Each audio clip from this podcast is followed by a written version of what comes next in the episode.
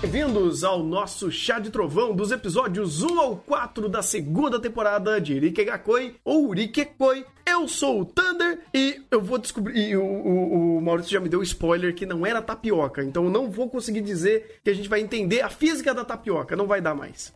Aqui é o Maurício e, na verdade, se você for pegar a lei, o pé da letra, os sinômenos jurídicos, eu descobri que talvez também possa ser chamado de tapioca. Mas, assim, em termos técnicos, assim, por tudo que eu aprendi de processamento de mandioca, era diferente.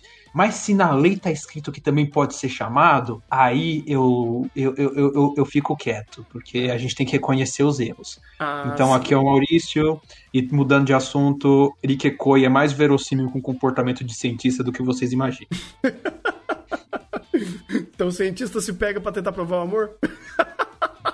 Não, o cientista se pega nos lugares esquisitos, alguns. Ah! A gente ouve umas histórias ali na universidade que se...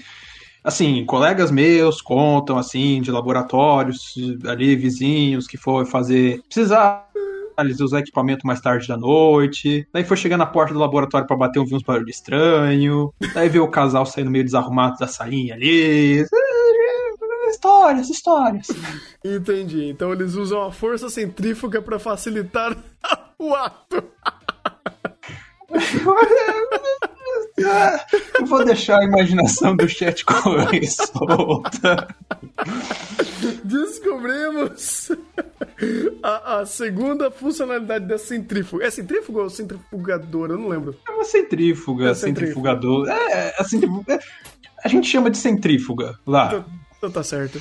Ah, só lembrando também, gente, pra eu começar a pegar mais o costume também, que estamos adotando agora a hashtag ThunderChá pra você colocar no Twitter, pra você conseguir comentar sobre os episódios da semana. Então, se você quiser mandar algum, alguma sugestão, feedback, alguma pergunta, alguma coisa pra essa hashtag, pro chá de, de Irikekoi ou pra qualquer outro chá, é, sintam-se à vontade, coloquem só o anime que vocês estão falando, pra ficar mais fácil pra gente ah, responder vocês, né? E se tiver alguns comentários legais durante a gravação, a gente comenta e conversa com vocês no final da gravação, beleza? Mas eu realmente tinha esquecido. Tô tentando pegar o, o- a, a ideia pra fazer isso daí, né? Então, Thunder, chá, sem acento, né? Voltamos ao, ao negócio de, de, de sem caractere especial ficar, facilitar o, a hashtag. E- Isso, aproveitem, comentem lá, deem engajamento que a gente se, se a gente responde vocês por de alguma dúvida que vocês tiverem aqui no chat para ficar mais interativo e tudo mais, porque temos muita coisa para falar. Nossa, tem. E cara, eu eu vou resum- reduzir o que eu tenho pra falar sobre produção, roteiro e coisas do tipo, porque você tem tanta coisa que você trouxe aqui que, que eu- eu- você quer puxar pelo episódio, pelo que você trouxe do que estão os links no, no, no link da referência bibliográfica, inclusive vocês podem ver aqui na descrição, tem o link de referências bibliográficas, tem um monte de link que o Maurício trouxe pra vocês dar uma olhada e conectar com os assuntos do dos animes, do anime em, em questão. Ah, então, como que você acha melhor seguir aqui a conversa? Fica o que você acha melhor, porque eu não, essas referências foram feitas sem ser na ordem do anime e para assuntos diversos, então pode ir puxando o assunto, qualquer coisa eu vou voltando, vou colocando. Ah, e só um adendo nas referências bibliográficas, tá na pasta, para quem não abre, para quem abre o link de referências bibliográficas, vê aquele mundo de pasta, cada pasta é para um anime que a gente já falou de coisas de referência. Fica o convite para ver o chá desses outros animes. Tá na pasta do Rikekoi, segunda temporada. Exatamente. E- Exatamente. Não sei se você quer começar falando de produção e falar como melhorou, uh, an- antes de passar para os tópicos em si, porque o primeiro tópico que eu acabei colocando aqui é falar algumas universidades, do- algumas curiosidades do local que eles falam, né? Porque nós temos um anime que fala de um local, tipo, eles estão num local que existe, que é a Universidade de Saitama. Uhum. E daí eu, não- eu não posso perder a oportunidade de fazer, de tentar, vamos dizer assim, coibir ou valorizar a nossa situação, porque temos rankings de universidades, então. Olha só! e no meio desse mundaréu de, co de coisa, né? De, de universidades, como está as universidades brasileiras comparadas com, por exemplo, do Japão ou o resto do mundo? Para quem tá vendo a referência, não sei se o Thunder vai querer mostrar isso na tela pra quem vai ver o podcast gravado. Tamo bem, tamo bem. Tamo com pelo menos 31 universidades aqui acima da Universidade de Saitama, no ranking internacional. Ó, bem. Claro que a, a, a Tóquio, a Universidade de Tóquio é só a 13 terceira melhor universidade do mundo. A melhor universidade brasileira tá na posição 105, mas tamo lá. Tamo melhor. É, legal Tamo que melhor. pelo menos a gente vê uma, uma, uma realidade de uma universidade não top tier, né? Então fica um pouco mais fácil de você ver como as coisas funcionam quando você talvez não tenha tanto recurso ou quando as coisas não funcionam como deveria acontecer, né? Então é Não, é- interessante saber isso também. Eu, eu quis trazer esse tópico primeiramente porque é uma oportunidade de falar de uma. Não falar muito da Universidade de Saitama, tipo, falar. Existe. Falar pelo menos que existe uma preocupação em estética de emular o lugar. Então, vendo a parte do anime que eles colocam lá de imagens do local. Se você entrar no Google Maps, vocês vê que eles de fato se preocuparam em fazer o mínimo, que é se fa- fazer referência a um local que existe, desenhar o local que existe falar muito, mas eu sei que tem anime que nem faz isso, né? Olha, tem anime que faz tão bem que tira foto do Google Maps, mas. Isso, Aí é dar um tiro na minha própria perna, mas enfim. isso. E colocar um pouquinho aqui a questão de ranking de universidades, que vai, a gente vai falar de um anime que quer falar de cientistas e tudo mais, e começar simplesmente valorizando um pouco da ciência nacional, porque o Japão é, faz pesquisa top de linha, tudo mais, tal, a universidade japonesa faz pesquisa top de linha, e o adendo que eu queria trazer nisso é que aqui no Brasil a gente também faz. Ah, vocês veem nesse ranking que, por exemplo, apesar de que a gente tem universidades no, acima no ranking, na questão de qualidade de ensino, a gente tá. A nossa melhor universidade está abaixo da de Saitama. Então, tipo, o ensino no Brasil é um problema. Isso independente do nível. O ensino é fraco.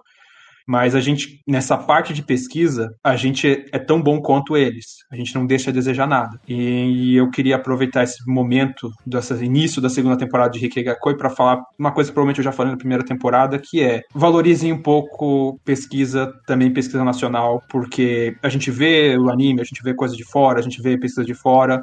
A gente também faz pesquisa aqui dentro e a gente faz pesquisa aqui dentro muito bem, tão bem quanto eles. Se você for ver o score geral, Harvard é 100%, as nossas estão em 80, 70% as nossas melhores. Nós temos 80, 70% da capacidade de Harvard aqui em várias universidades nossas. Não estamos tão ruim.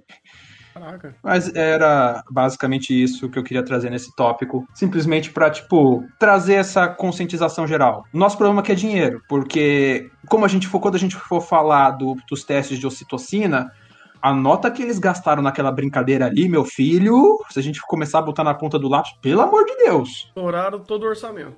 O, o- é, o- a maioria dos laboratórios brasileiros já teria estourado. O deles eu não sei. Que, cheat, que, que glitch de dinheiro infinito eles conseguiram. Eita, caramba, interessante. Ahn, então, já pra já começar a orientar isso, a gente teve a introdução de dois novos personagens aqui dessa temporada que aparentemente foi bem feita a introdução. Gostei do que eles trouxeram aqui. Ah, de, pô, vamos trazer o aqui o Chris e a Suyu pra ser esse contraponto a muitos pontos daqui, tanto de conhecimento da área, seja técnico, quanto deles serem já um casal é, estabelecido há muito tempo. né? Então é interessante eles estarem ali pra dar mais um ponto, mas é aquele negócio. Eu senti que que coisa começou uma conversa na ideia correta, mas novamente nesse leque de situações ele pegou apenas um único ponto pra tentar é, criar es- essa ancoragem de conhecimento e trazer o qual seria, digamos, os, os, os reais reagentes ou os testes de fato que seriam importantes para provar aquela tese que eles, eles tinham. Então eles, eles introduziram aqui, tem até um take bom pra. Cadê?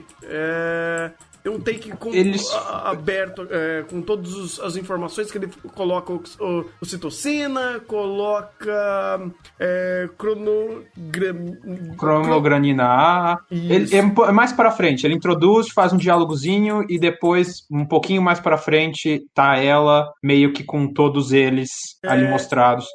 Tipo, Essa- essa é, é interessante. Uhum. porque, vai, essa linha que eles pegam nos dois primeiros episódios pra falar de ocitocina é uma continuação do que a gente viu na primeira temporada. Uhum. Porque eles começam a querer entrar numa questão quantitativa. Ah, eles são de exatas, eles precisam quantificar alguma coisa. Aí, primeira temporada, eles começam a entrar nessa questão: ocitocina, ocitocina, ocitocina, ocitocina. E nesse momento entra ela e começa a falar: tem esses hormônios aqui que, em teoria, fazem essas outras coisas. Como vocês querem analisar a ocitocina, corrobora a situação de ocitocina, e ele vai fazendo toda a, a piada, toda a sketch da, da situação ali com base nisso, mas ainda mantendo muito o foco na questão da ocitocina. O foco é, então, né? O foco dela chupando o dedo. Pelo menos foi o dedo. Pelo menos foi o dedo. Porque você pega os-. É, Não, porque você pega os papers de medição de ocitocina, Hum. entre os métodos não invasivos de medição, a saliva é um dos piores. Ah. O melhor é a urina. Ah, ok. Ok, ok, ok, ok, ok. Eu já ia chutar uma coisa pior. Fluidos em geral. Animes. Sim. Animes, você sabe que não, pode, que, que não é difícil pra lá. Pois é, por isso que eu falei, hum, se ele quisesse, eh, digamos assim, chutar o balde, ele, ele chutava. Chutava, facinho. né? A gente já viu muito anime que, tipo, já teve essa possibilidade. Cells at Work, o, o... aquele lá do... Ai, qual que é o nome dele? De evolução? O... Ah, o. Ai, caraca... Tenchi Shoujo Tenchi- Designable. É, Tenchi Sou... O, o Tenchi Souza Designable, isso. Uhum. o Anjo Souza. Ah, que se eles quisessem, eles chutavam o balde, ou até o- lá eles chutaram um pouquinho. Tinha aquele lá de comédia também, lá, o que era de uma escola animal, é o. Ah, eu sei qual que é. O... Ai, meu Deus, tá Que difícil. tinha aquela loba muito louca. Sim, sim, sim. É, é. Gakou Gakuin, eu acho que era isso. Isso, É, alguma coisa aí- assim. E os caras chutavam balde lá também, mas chutava pra comédia, então é legal eles fazerem isso. É, mas aqui, ainda bem que eles não chutaram tanto balde pra fazer eti, porque não ia ser legal. É, sim e não. É, é, é, é, ficou a piada desse casal. O mundo dos hormônios. E eles começaram a fazer a piada em cima disso. Não que não seja uma piada válida, Uhum. é, eu vou criticar, se eu fosse criticar, a simplificação de alguns conceitos e erro de uns. Teve um ali que eles realmente comeram canelada feia. Sério? Qual?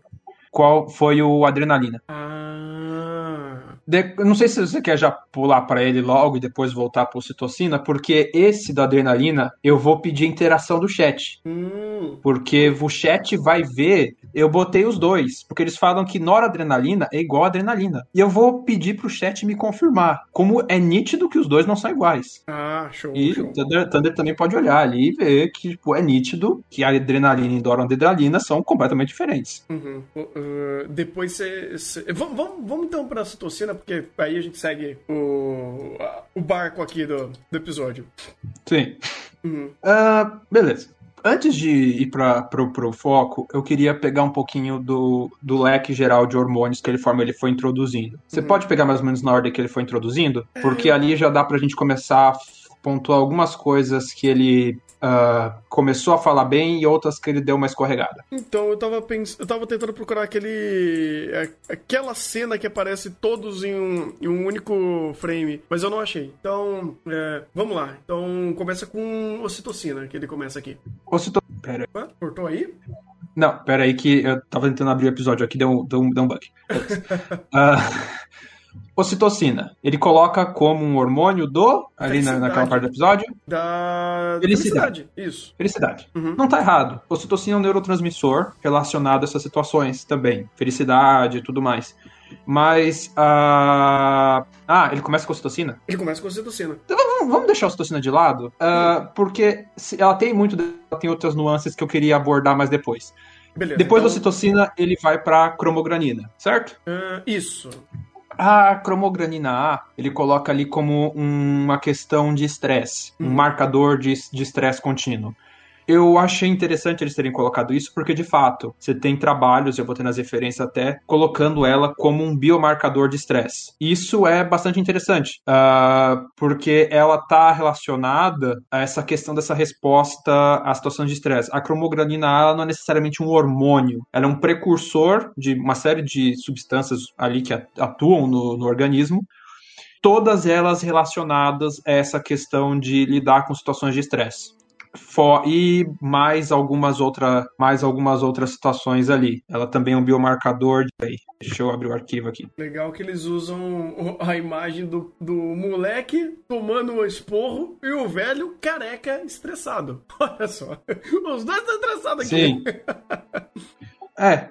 O... E também, isso é ponto deles, o que eu, que eu ouvi ali dos estudos, a principal coisa da cromogranina é que ela está relacionado, vamos dizer assim, um, um, modo fácil de você quantificar ela é pela questão da saliva. É um modo confiável de você quantificar ela e ela tem aparentemente um pouco menos de variação que outros hormônios relacionados ao estresse, que são liberados de forma mais pontual. Como ela é um precursor, em teoria ela é um, um biomarcador interessante para você ver essa, essa questão mais do estado a médio prazo da situação ali mais. Mas, de novo, aí já vai começar a entrar nas críticas, vai fazer praticamente toda essa introdução de diferentes hormônios, uhum. porque ah, o papel geral dela está principalmente relacionado a isso. Mas como todos, todo hormônio de todo animal, inclusive todo hormônio, independente de animal ou vegetal, ele desempenha múltiplas funções. A gente precisa de um mínimo dela para as respostas normais. O problema é o excesso.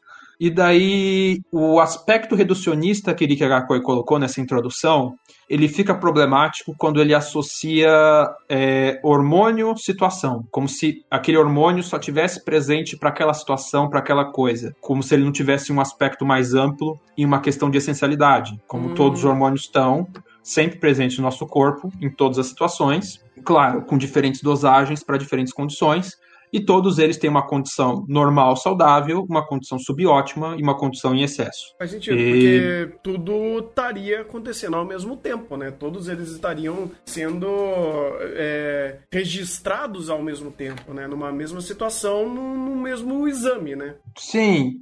É, que daí você tem diferentes tipos de exame. Uh, e só colocando aqui no chat, eles avisaram que o, tá tudo junto no minuto 14 e 13. Não sim, sei sim, se vai querer eu, colocar pra lá. É, eu peguei, eu peguei aqui, eu, que eu vou usando as cenas do, do, do, que ele vai introduzindo pra gente pegar essa parte e depois deixar o, o, o take mesmo. Beleza.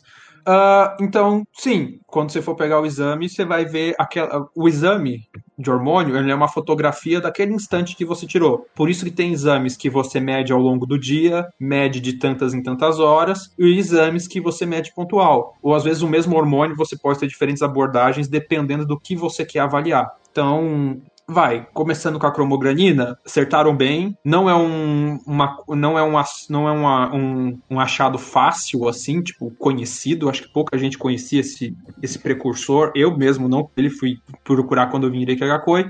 É um achado legal, apesar do reducionismo, até que apresentaram bem. Próximo. É, dá pra entender o que é, né? Então acho que já. Sim, já sim. E e botaram a fórmula dele certinha. Não, que bom, que bom. É aquele negócio, é, tudo que eles estão introduzindo aqui, a gente não quer que eles expliquem a fundo, mas é só não dar canelada. É só não Isso. criar uma conversa errada. Se apresentou reduzido, mas apresentou certinho, perfeito. Tipo, porque, infelizmente, eles não vão abordar todos esses aspectos quando eles forem fazer as medições. Que seria muito legal. Seria muito legal deles, pô, seria. essa tabela aqui deu isso, isso, isso, isso. Esses, esses resultados poderiam variar por, por, por questões do, do é, é, da situação e porque não estava um único sentimento ou uma única situação envolvida aquele, naquela, naquele ato que eles estavam fazendo, né? Existem outras coisas que o seu corpo reage quando está digamos assim, exercendo, exercitando a ocitocina como, como eles estavam fazendo ali. Se é que vocês me entendem. Sim. É, começar que ali é ocitocina Dragon Ball, mas eu já vou chegar lá, né? Mil de poder, oito mil. Só faltaram eles falarem, eu tenho oito mil de ocitocina. Não, mas eu acho que aí seria um pouquinho too much. Extrapolar o número pra fazer a piada, talvez. Se eles tivessem feito isso, eu tinha passado pano. Ah, Eles extrapolaram sem fazer a piada. Ah, então é ruim. Então isso é ruim. tipo Então aquele é negócio. problema. Se você quer errar, erra muito pra se tornar um- algo cômico, né? Isso. Uhum. Mas o próximo Que- é. Ah, Serotonina. E aí, de novo, simplificação. Sero- é, serotonina é um neurotransmissor. Tava falando citocina, tinha confundido antes. É serotonina. Então, o que, que, que é um neurotransmissor? É uma molécula que faz a comunicação entre os neurônios. Então, o impulso nervoso é elétrico pelo neurônio, mas entre um neurônio e outro tem um espaço. Esse espaço, o impulso, em vez de ser transmitido pelo pulso elétrico, pelo choquinho que o neurônio dá, ele dá um choquinho na extremidade dele, abre ah, ah, umas bolsas coliberando serotonina. Essa serotonina é liberada e logo absorvida pelo próximo neurônio seguinte, que vai dar com esse impulso, recaptando essa molécula, continuidade ao impulso. Então você tem um impulso elétrico, na junção é químico, essa química continua para o impulso elétrico e assim vai pelos neurônios e é assim que eles se comunicam. Por exemplo, no cérebro. Ah, tem vários neurônios conectando um com o outro. Não, nem, nem todos os neurônios, nem todos os neurotransmissores são serotonina. Tem dopamina, tem uma acetilcolina, tipo, tem uma série de neurotransmissores. Alguns dão sinal para dar para ativar o impulso nervoso, outros dão para reprimir. E essa soma desses sinais nos diferentes neurônios é que vão fazer a transmissão de sinal, que vão fazer ser responsáveis pelo nosso pensamento, pela nossa interpretação de imagens toda essa complexa cadeia. Então, só nessa descrição, já dá para entender que a serotonina tem uma porrada de papel diferente, certo? Uhum. Então, tipo, o que eles reduziram aqui de estabilidade emocional não compete a uma explicação válida aqui, né? Ou pelo menos uma. Compete, mas não. Hum. Por quê? E aí eu vou entrar numa polêmica. Uhum. Existe uma hipótese muito antiga relacionando serotonina à depressão. Hum. Essa hipótese ela é polêmica porque existe correlação de alguns tipos de depressão estarem relacionados a baixos níveis de serotonina ou a baixa sensibilidade à serotonina e alguns remédios contra a depressão atuam justamente na capacidade de receber serotonina ou dando fornecendo serotonina. Então, existe essa imagem clássica da serotonina relacionado à questão emocional, à estabilidade emocional, digamos assim, questão de depressão. Uhum. Só que correlação não é causalidade. E aí entra a polêmica. Existem estudos que falam que a serotonina está com relação de causalidade com isso, que ela tem a ver baixos níveis de serotonina, ou vou, vou formular melhor, níveis desregulados de serotonina têm a ver com esse- alguns tipos de estados depressivos. Lembrando que a depressão é um, um quadro muito complexo, tipo, uma série de razões. Outros falam que não, que é muito raso as evidências. Por um quadro tão complexo, você reduzir a serotonina é muito raso. E outros chutam para a teoria da conspiração, que a indústria farmacêutica faz uma conspiração global para falar que é serotonina para vender remédio à base de serotonina que não tem comprovação científica. É, Então eu acho que assim, tem. Ele tá correlacionado, mas ele tá correlacionado tanto quanto outros. Uma série de outros. é, de outros estímulos e outros. e outras reações químicas que o corpo faz. Então, só ela não é um medidor, mas ela está no meio dessa, dessa bagunça toda, né? Isso, daí a, a discussão científica é quanto, qual a importância e Ah. se ela é válida de ser estudada para um tratamento efetivo contra casos de depressão ou, alguns, ou, ou certos transtornos mentais. Entendi. A conversa é muito mais complexa que isso. A gente está resumindo bastante. Você vai entrar em uma porrada de artigo de psicologia, bioquímica, é, fisiologia humana, neuro, neurologia, que a barra ali de, de, de coisa é pesada. Uhum. Mas eu entendo a referência que eles quiseram dar. Eles quiseram pegar essa definição, essa ideia clássica do papel da serotonina, que está relacionado com essa questão, principalmente associada é, classicamente à questão de depressão, por isso estabilidade emocional. Só que se, ela, se eles quisessem ser um pouquinho mais acurados, eles podiam ter expandido um pouco melhor, porque ela está, vamos dizer assim, envolvida em mais processos. Estamos sendo chato? Tamo. Mas estamos tentando fa- pegar, vamos dizer assim, a informação mais corretinha. Uhum. Fazer a referência mais corretinha. Então, A gente entende isso- que o anime tem uma limitação de tempo e perspectiva e foco da qual eles querem dar situações. Uhum, Não não dá pra ser perfeito, nunca vai conseguir ser perfeito pra lidar com assuntos tão complexos. uhum. Mas o nosso papel aqui é basicamente apontar, ó, isso aqui eles, eles quiseram trazer nessa perspectiva aqui, só que os resultados atuais você tem essa discussão aqui. Ainda é interessante essa, essa visão que eles trouxeram, ainda tem seu mérito, porque meio que trouxe essa visão clássica, por mais reducionista que ela seja, ainda trouxe essa visão clássica que ainda tem alguma base. Mas a gente até por honestidade, a gente está falando aqui que o assunto é mais complexo. É. E botando nas referências alguns artigos, algumas coisas que a gente achou sobre o tema.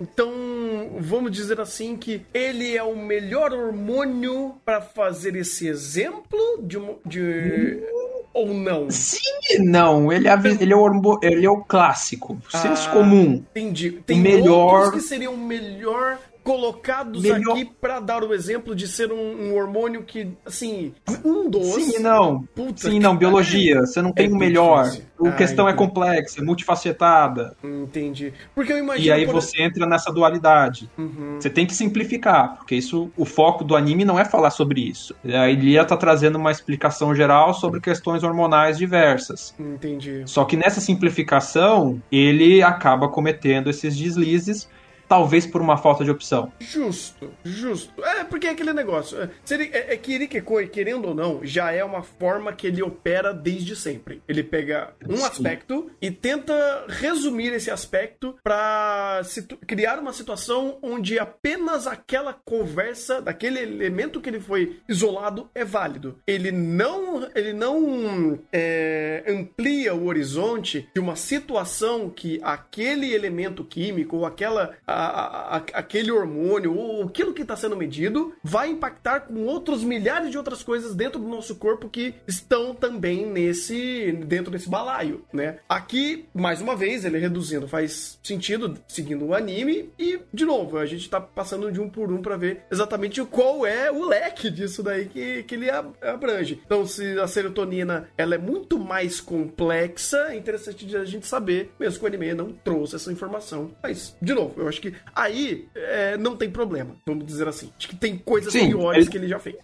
vamos dizer assim. Sim, sim. Tipo, ah, a gente entende o senso comum. Ele ainda não, vamos dizer assim, inverteu a verdade. Sim, perfeito. Ah, quer ir pro próximo? Que é o estrogênio? Aí no estrogênio a gente já começa a ter algumas, vamos dizer assim, ele mantém essa, vamos dizer assim, essa onda de simplificação, um hormônio feminino, muito relacionado à regulação do ciclo menstrual. Por isso até que ele coloca com equilíbrio do corpo da mulher, porque o estrogênio é um dos principais reguladores da questão do ciclo menstrual feminino. E, vamos dizer assim, é ele em muitas partes que regula tudo isso, regula a, uma série de questões de parto, contrações musculares e tudo mais. Só que ele não é um hormônio só feminino. E daí, ah, eu, eu foquei mais nesse pedaço, porque a gente, vamos dizer assim, a gente vai entrar na dualidade, entre aspas, que ele quis colocar ali de hormônios masculinos e femininos, e daí ele faz a piorinha com a testosterona, daí já começa a entrar numa zona cinzenta um pouco mais perigosa. Por quê? Ah, homens têm estrogênio. Não sei se as pessoas sabem disso. Eu não sabia nem que era Todo estrogênio, homem. então tá tudo bem. Hã? Eu não sabia nem que era estrogênio, então tá tudo certo. É, estrogênio na verdade não é um único hormônio, é um grupo de hormônios, é uma classe de hormônio dos estrogênios, da qual você tem, acho que dois principais, que é o estradiol e tem mais um outro. Todos, todo ser humano, todo animal tem os dois. A diferença é, homens têm doses de testosterona muito mais altas que, progest que progesterona e estrógeno, e mulheres têm progesterona e estrógeno em doses muito mais altas que testosterona, e as doses de progesterona e estrógeno femininos variam ali conforme o ciclo menstrual e tudo mais. E essa diferença hormonal vai regular sexo, vai regular formação, vai regular uma série de coisas ali ligadas a dimorfismo sexual dos animais. Ponto. Uhum. Agora, o estrogênio, ele está relacionado a uma série de, vamos dizer assim, uma série de funções no corpo. A principal dele na mulher e a mais conhecida é a regulação do, do ciclo menstrual? É. Mas vocês sabiam que no homem o estrogênio está relacionado à ereção e a desenvolvimento do espermatozoide? Nossa, mas é, ele. é, o corpo ele usa esse, esse hormônio de uma forma diferente por conta de. Ele usa. Hum, por causa que o corpo vai, ele produz coisas diferentes no corpo de homem. O metabolismo é mulher. diferente. É, o metabolismo O diferente. metabolismo é diferente. Tipo, Hum. o, o homem não tem ciclo reprodutivo. Tipo, é. é. Assim como a mulher também não Fértil. gera é, espermatozoide. Exato. Uhum. Então você tem diferenças metabólicas, fisiológicas entre os dois. Esses hormônios eles estão muito relacionados a isso e cumprem diferentes papéis nos dois organismos. Então ah, níveis muito baixos deles, por exemplo, de, de estrogênios em homens, estão relacionados a disfunções sexuais di- diversas. Assim como níveis muito altos também estão. Existe uma pequena polêmica em relação à redução de fertilidade dos homens e consumo de soja, porque a soja é um alimento que naturalmente contém estrogênio. Hum, Claro que as, as relações disso são fracas, é tipo muito. Não vai entrar em pânico, mas. Ah, existem algumas pesquisas para ver isso e até o próprio estrogênio da soja ele entra ali como um fator antialimentar porque né, as plantas não querem que você coma as sementes dela. O ser humano é que vai lá e quer comer por algum motivo. Porque a gente precisa, né? Cadeia alimentar, na verdade. faz sentido. Ah, mas você tem toda essa questão. E vamos dizer assim, Rikegakoi de novo, perspectiva simplista de conhecimento senso comum. Qual o senso comum do estrogênio em relação a isso? Ele faz outras funções em homens? Faz. Inclusive uma função que o anime vai brincar mais pra frente com a testosterona, que é a libido. É, é verdade. Homem com muito pouco estrogênio perde libido. Uhum. É, é uma coisa que Assim assim. como. Hã? Pode falar. Não, é uma coisa que daria pra arrumar facinho. É falar, olha, estrogênio e testosterona tem nos dois corpos. Aí coloca um medidor que estrogênio tem mais em mulher e menos em homem e, e testosterona mais em homem e menos em mulher. Tipo, fazendo uma ideia de regulação, sabe? Mas não dizendo que estrogênio não tem em homem e não e, e testosterona É, não não, é que tem ele, mulher. não é que ele não disse que não é que ele disse que não tem. Ele só não Ele disse. abordou essa forma simplista. Não, mas é- o, forma problema, simplista. o problema é que ele, ele gera, ele, ele atribui essa Sim. função sexual. E, e isso é esquisito. Sim. Porque ah, hoje em dia a gente sabe muito bem que testosterona não é só isso. Ou não é, ou não é Sim. vital para apenas isso, entendeu? Então ele dizer que ah, estrogênio é hormônio feminino e testosterona é hormônio masculino é uma segregação um pouquinho meio burra. Sim. E eu vi gente no set perguntando se tem gente que não sabe disso. Sim, tem gente que não sabe disso, tá? Tem, tem gente. Tem muita gente que não sabe disso. Tem gente. Não é, não é que só não sabe. Por exemplo, ah, eu entendo pessoas que conhecem pouco biologia e não sabem que é um estrogênio ou uma testosterona. O problema é que tem gente que estuda e meio que finca a bandeira em segregar essas coisas. Porque, a gente, ah, testosterona é o. É o. É o grande alicerce da masculinidade. E É. vende isso. de uma forma esquisita. Eu falo, gente, não é assim que funciona. Ah, Eu sei pouco, mas eu sei que não é tudo. Eu sei que um único hormônio não é, não é o responsável ou ele é o grande medidor para alguma, alguma função dentro do seu corpo e você querer torar isso nunca é muito bom. Seu corpo tem que Nunca. Nunca é muito bom. Nunca Então, tome hormônios. Nunca tome hormônios sem orientação médica. uhum. Pois é. De um Então, médico assim, confiável. É, exatamente. Então, assim, é, é bom meio que quebrar um pouco desse, desse mantra, dessa hipervalorização desse, de- desse hormônio que não faz isso, ou que não é só pra isso. E aí você começa a criar não uma conversa é, biológica, né? Uma conversa sobre ciência em cima disso, mas você começa a expandir pra outras áreas que aí deixa na criati- criatividade de vocês. E olha que eu nem sou dessa área e sei que existe, tipo, todo esse, é, esse louvor à testosterona por muita, muitas pessoas que tentam provar a masculinidade de um jeito exacerbado e ganha a vida em cima disso. Isso.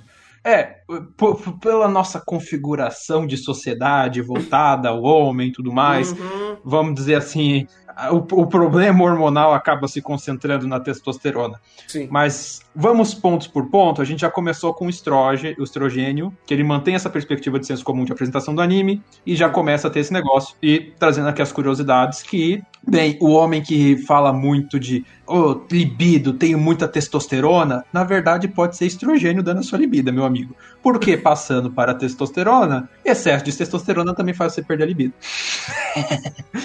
excesso de testosterona dá problema cardiovascular, excesso de testosterona dá um monte de problema. Um monte de problema.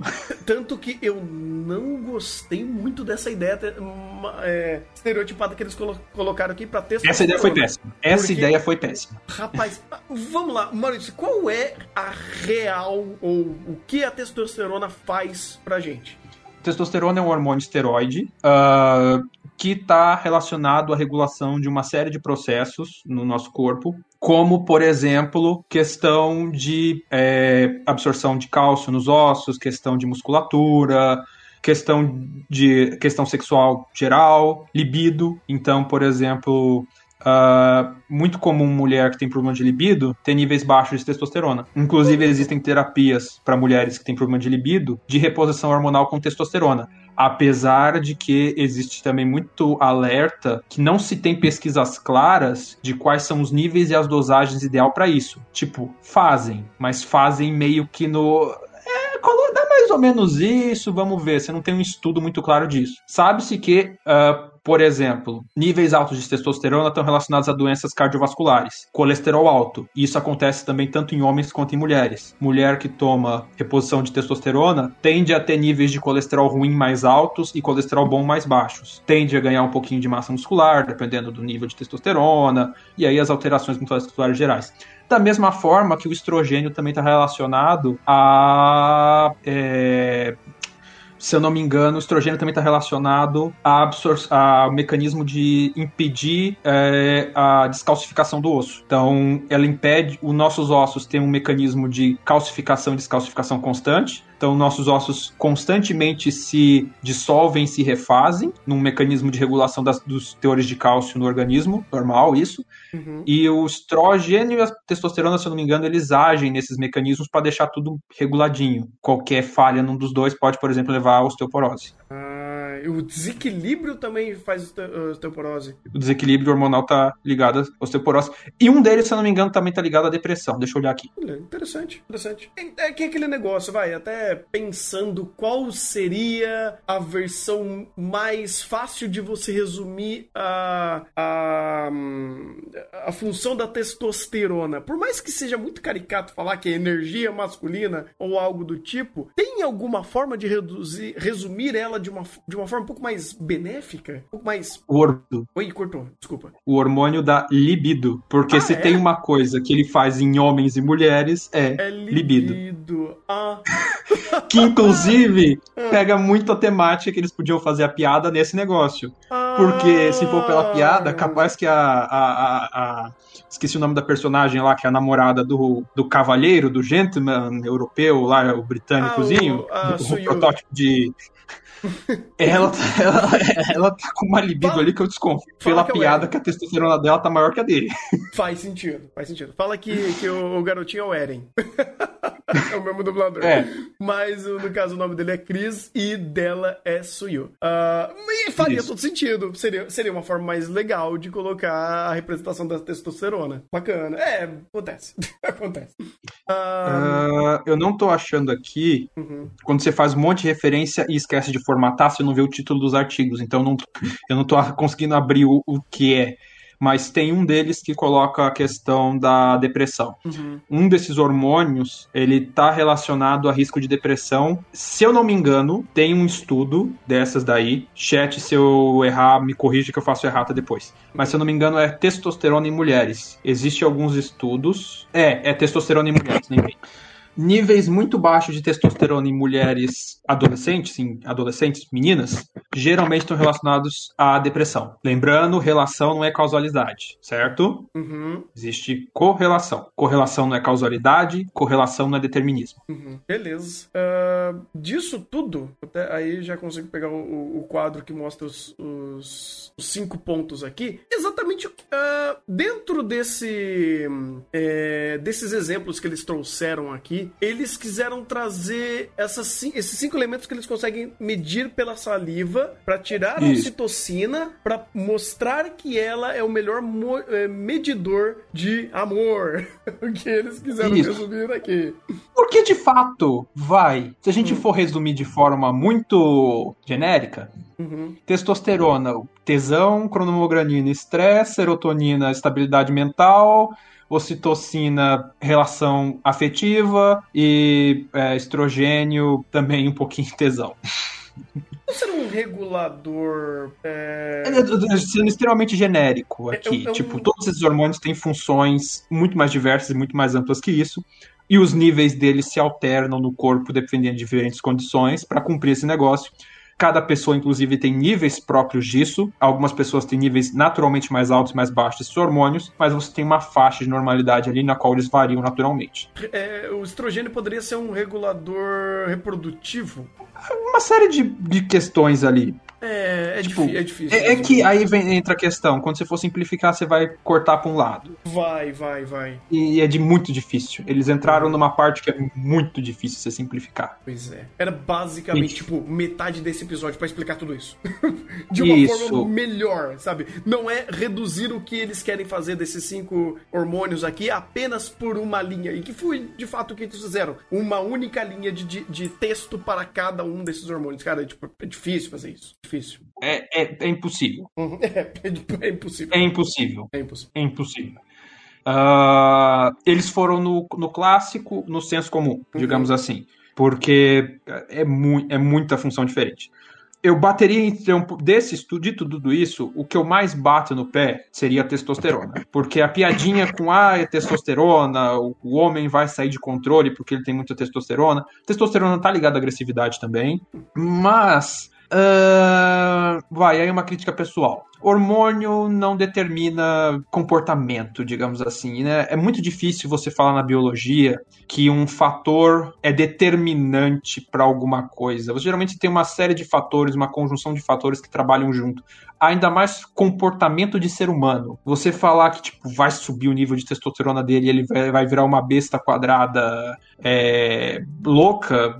Eu entendo a piada que eles fizeram mas eu pessoalmente não gosto disso pelo caráter extremamente reducionista e extremamente, vai, até um pouco porco de lidar com essa situação. Porque, vai, se eles queriam fazer a piadinha com a sensualidade, eles podiam aproveitar essa questão da testosterona, que ele tá ligado à libido em ambos os gêneros, e brincar um pouco mais com isso. Ah, o anime cometeu um erro grotesco, virou Doutor Pedra. Não, mas é um ponto que eu acho válido ressaltar. Até pela própria temática do episódio de querer fazer piada com Eti.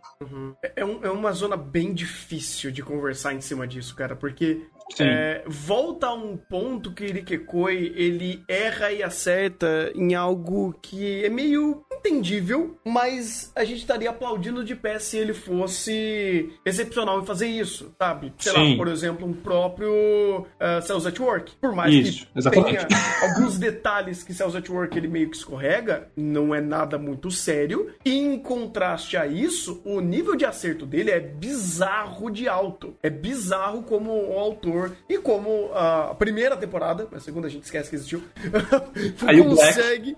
É, O teu Black, teu Black, como eles conseguem ser criativos e responsivos ah, em falar sobre assuntos muito sérios, complexos e conseguir criar exemplos e representações muito visuais de tudo isso. Rikekoi, nem tanto. Rikekoi, por mais que eu gosto do que ele faz, eu acho muito válido o que é o anime, ainda assim sempre tem algumas ressalvas que você tem que falar, olha, não é bem assim, porque a ideia deles tentarem fazer, às vezes, viés cômico demais em tudo, ou reduzir demais algumas explicações e esquecer que existe todo um processo mais complexo em, em volta de tudo isso, e não deixa é, claro esses processos, ou que eles estão reduzindo tudo isso a uma conversa mais linear, ele dificulta de fato o entendimento mais profundo de certas áreas. E acontece isso. Obviamente, o anime não, o anime não necessariamente precisa te dar uma aula de, de ciência, biologia ou coisa do tipo. Mas seria muito melhor se ele fosse um pouco mais comprometido em, em ser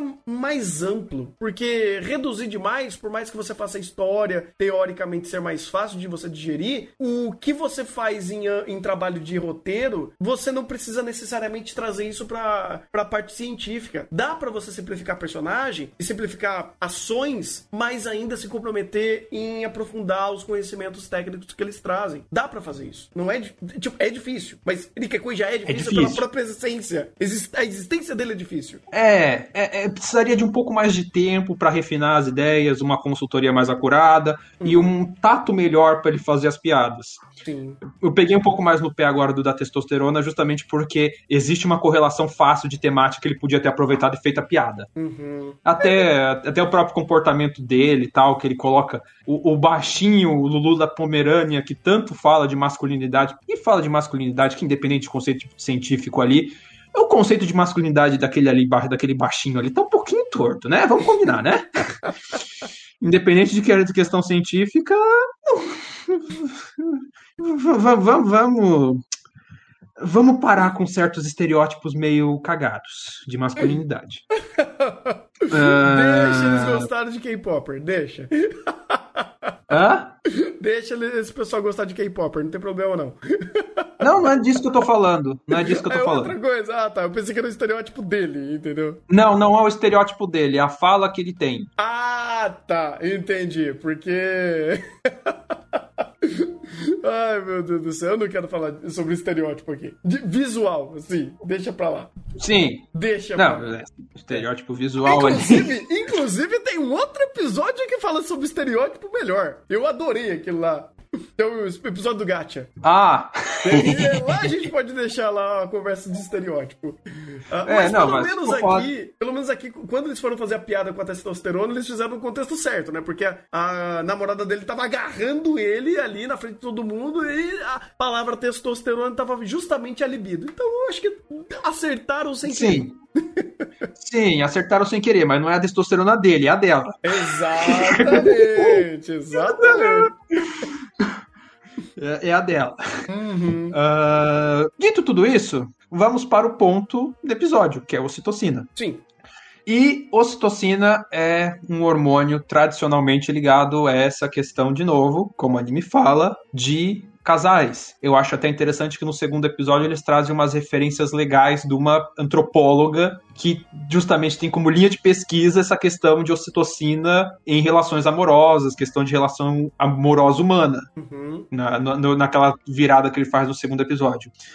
Problema que se eu te falar que níveis muito altos de ocitocina estão relacionados a situações de estresse e depressão, você acredita? Bem, eu acredito porque se você for medir é, os níveis hormonais de alguma pessoa em algum tipo de pico, seja de estresse, depressão, de raiva, eu acho que o corpo dela tá todo bagunçado e os medidores estão, tipo, todos bagunçados. Então, provavelmente ele pode gerar mais de um determinado hormônio em uma situação que que aquele determinado hormônio não deveria fazer aquilo. Sim, mas existe uma, vamos dizer assim, explicações que os artigos colocam para isso que são bem interessantes. Hum. Porque a função geral da ocitocina não necessariamente é o amor romântico, é ligação interpessoal. O hormônio, ele classicamente conhecido como hormônio da mãe com filho, relacionado com a amamentação, com ligação interpessoal.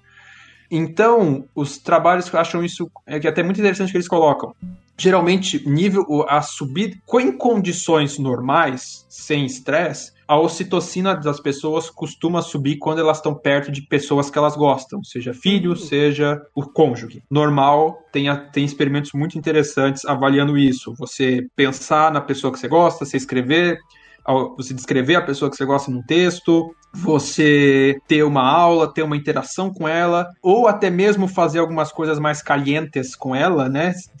Estudo muito Sim, É, sim. tem, muito, tem um estudo muito interessante que mede ocitocina antes e depois dos atos, seja solo ou com o casal. Justo. E eles, eles medem a subida da ocitocina. Metodologias interessantes. Hum, Que Kekoi podia aproveitar para fazer a piada.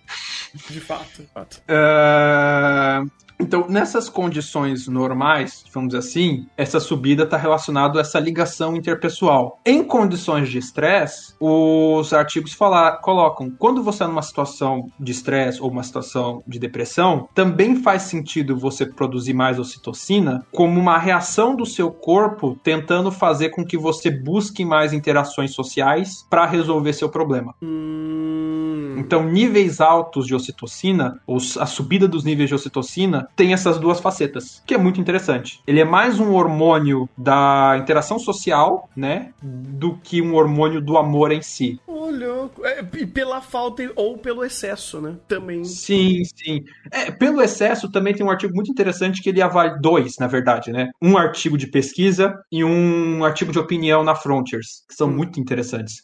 Que eles colocam um que avaliou casais em situação, em relacionamentos tóxicos. Oh. Ou relacionamentos com algum grau de toxicidade. Uhum. E nesse tipo de relacionamento, o nível de ocitocina do casal aumenta. Puta, porque você cai nos dois pontos, né? É. Caraca, pode crer.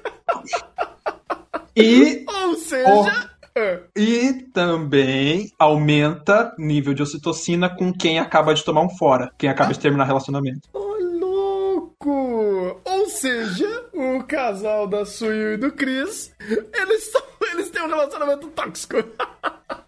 É, pelo, pelo, pelos níveis de ocitocina do anime, a, a toxicidade ali tá Chernobyl, né? Porque o nível de ocitocina alto já é 70.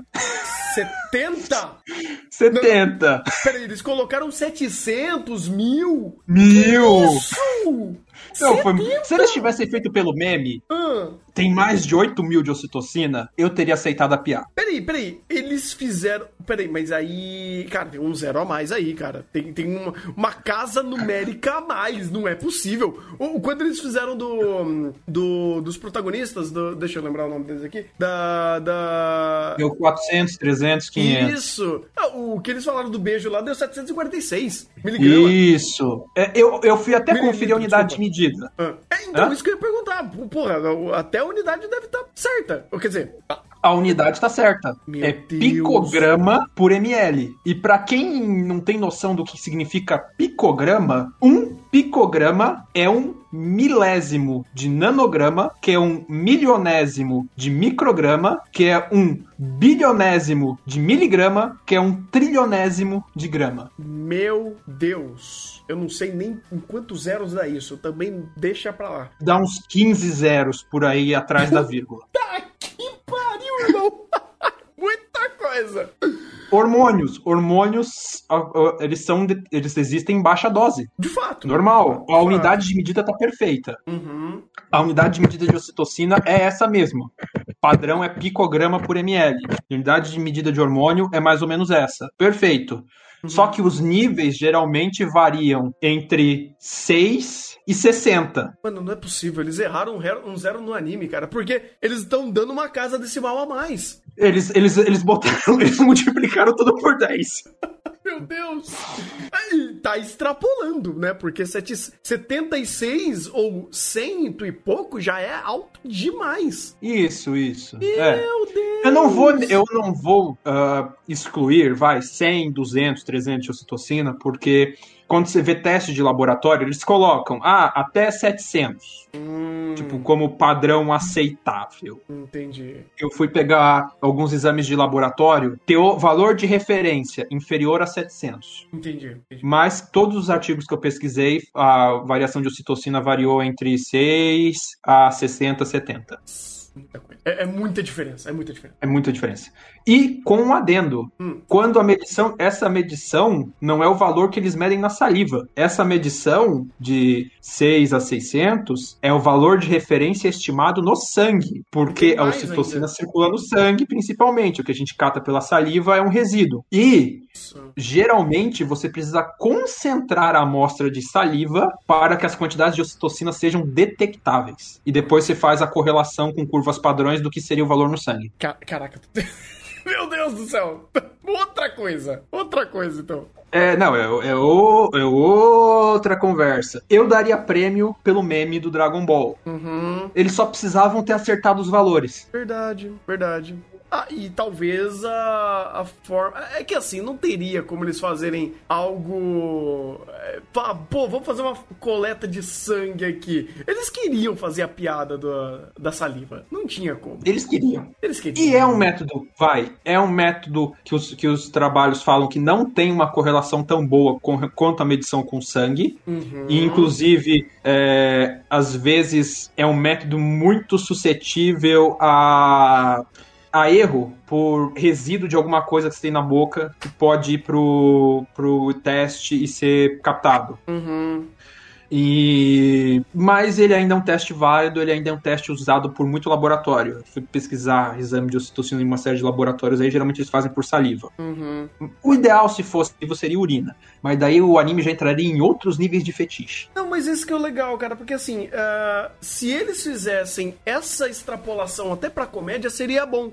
Deles falar, olha, a gente pode pegar pela urina ou pela ou pelo sangue e fazer tipo uma explicação meio rápida de, olha, então, dá pra fazer assim. Aí extrapola e fala, pô, mas se a gente for fazer um monte de amostra, talvez a gente tipo sugue sangue demais, sabe? E mostre eles meio que tendo que tirar sangue toda hora, fazendo uma coisa mais absurda nesse sentido. Ou até mesmo do é, de urina. Então aí você faz ah, o exemplo certo, extrapolando o que talvez seria o mais correto. E aí depois você vai dar a volta e volta pro que você quer fazer. Porque daí é, ele ele te contextualiza ao correto ou ele te dá uma ancoragem para uma, uma coisa mais assertiva. E aí ele volta e mostra um pouco e, e- e- volta para a ideia inicial, porque aquela de- teoricamente deveria ser a melhor para fazer naquele momento. Por exemplo, é, quando a. Qual que é o nome dela? A canadense está comendo e vai fazer um teste de, de saliva, eu, sei lá, o meu bom senso gritou. Falei, peraí, você tá comendo um negócio vai fazer teste de saliva depois, minha filha? Pelo amor de Deus. Eu imagino que. deve- Dependendo do teste, não teria problema. Ah, é? Depe- é, a- a- é porque depende da especificidade do teste. Hum, mas ele não daria um monte de resíduo, um monte de, eh, de impureza? Depende de quão específico é o teste e quais tratamentos você faz. Porque não pega a saliva direto, bota num tubinho, bota um. Vai. Eles. Agora, quando eles forem explicar a metodologia, o geral tava mais ou menos certo. Uhum. Só que, primeiro, centrifuga para tirar debris. Então, tudo que não tiver no líquido, tudo que não tiver dissolvido na saliva, baixa. Ah, Você já tira. ah, ótimo.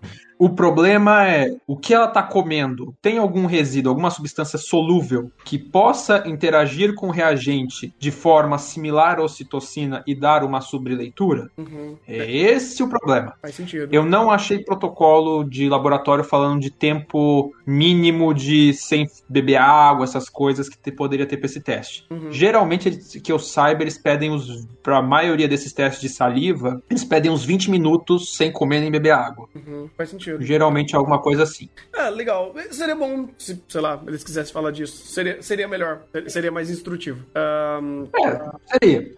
É, é que eles quiseram fazer a piada ali dela e dela querer comer doce. Sim, sim, sim, sim, de fato. Ah, depois até faz do prazo. Meu Deus, os passos de fazer a, a separação, né? E eles mostram a centrífuga e tal. Esses processos foi direitinho? Foi, foi. Foi, foi. E daí eu posso ligar um novo, um outro nível de chato? Claro, claro. O processo tá perfeito. Vamos dizer assim, pro nível que eles queriam explicar, tá perfeito. Uhum. Ah, eu pesquisei um pouco mais a fundo, tal, até dou um pouco mais de explicação mais a fundo como é que funciona. Uhum. Mas tem um detalhe que eles não têm culpa nenhuma de ter errado. Mas eu olhei, contei e vou apontar aqui a chatice que eles estão errado. Yay! A placa deles tem 8 por 11 poços e não 8 por 12, que é Ah. o comum, Que é o correto, que é a placa de 96 poços. Isso seria o que exatamente? Eu- Agora eu não sei, eu não sei exatamente qual que é o. A... Aonde tá essa informação? Aquela placa é, é sabe a- a- do lado da centrífuga, passo 2. No passo Eles estão é pipetando numa placa de poços. Hum. É é uma placa, aquela- isso aí é uma placa de ELISA, essas placas de ELISA, e ele tá pipetando com uma pipeta multicanal. Ah, essas placas de ELISA têm 96 poços por padrão.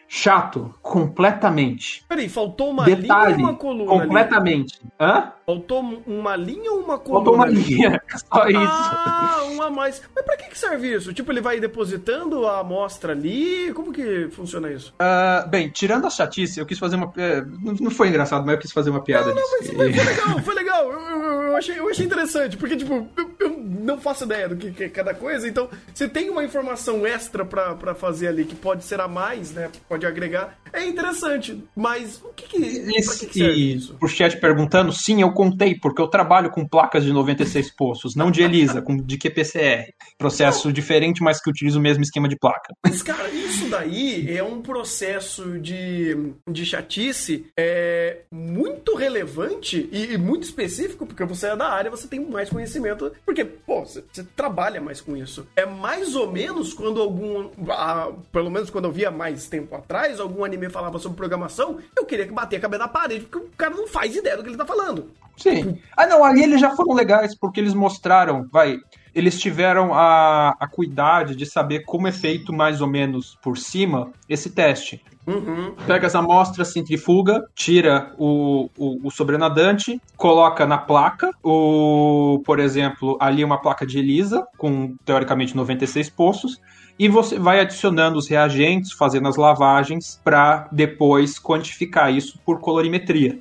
Aí, ah, não sei se o Thunder consegue botar na tela fácil para quem tá vendo a live, para quem tá ouvindo o podcast eu vou acabar descrevendo. Uhum. Ah, deixa eu ver se eu consigo ficar com o mouse aqui perto da imagem. É só falando o passo que é. Ah, não, a imagem no- nas referências. Pra Ah, ficar sim. visualzinho pra quem tá assistindo. Ah, perfeito, perfeito. Ah, eu acho que eu sei qual que é. Onde tá meu mouse? Quantificação de ocitocina. É, sim, eu imaginei que seria aqui mesmo. Ah, esse é mais ou menos segunda- a segunda imagem embaixo, que tem as coisinhas em azul. Ah, eu tenho que essa a segunda imagem. Ah, isso, Tá, tá, vou deixar aqui. então. beleza.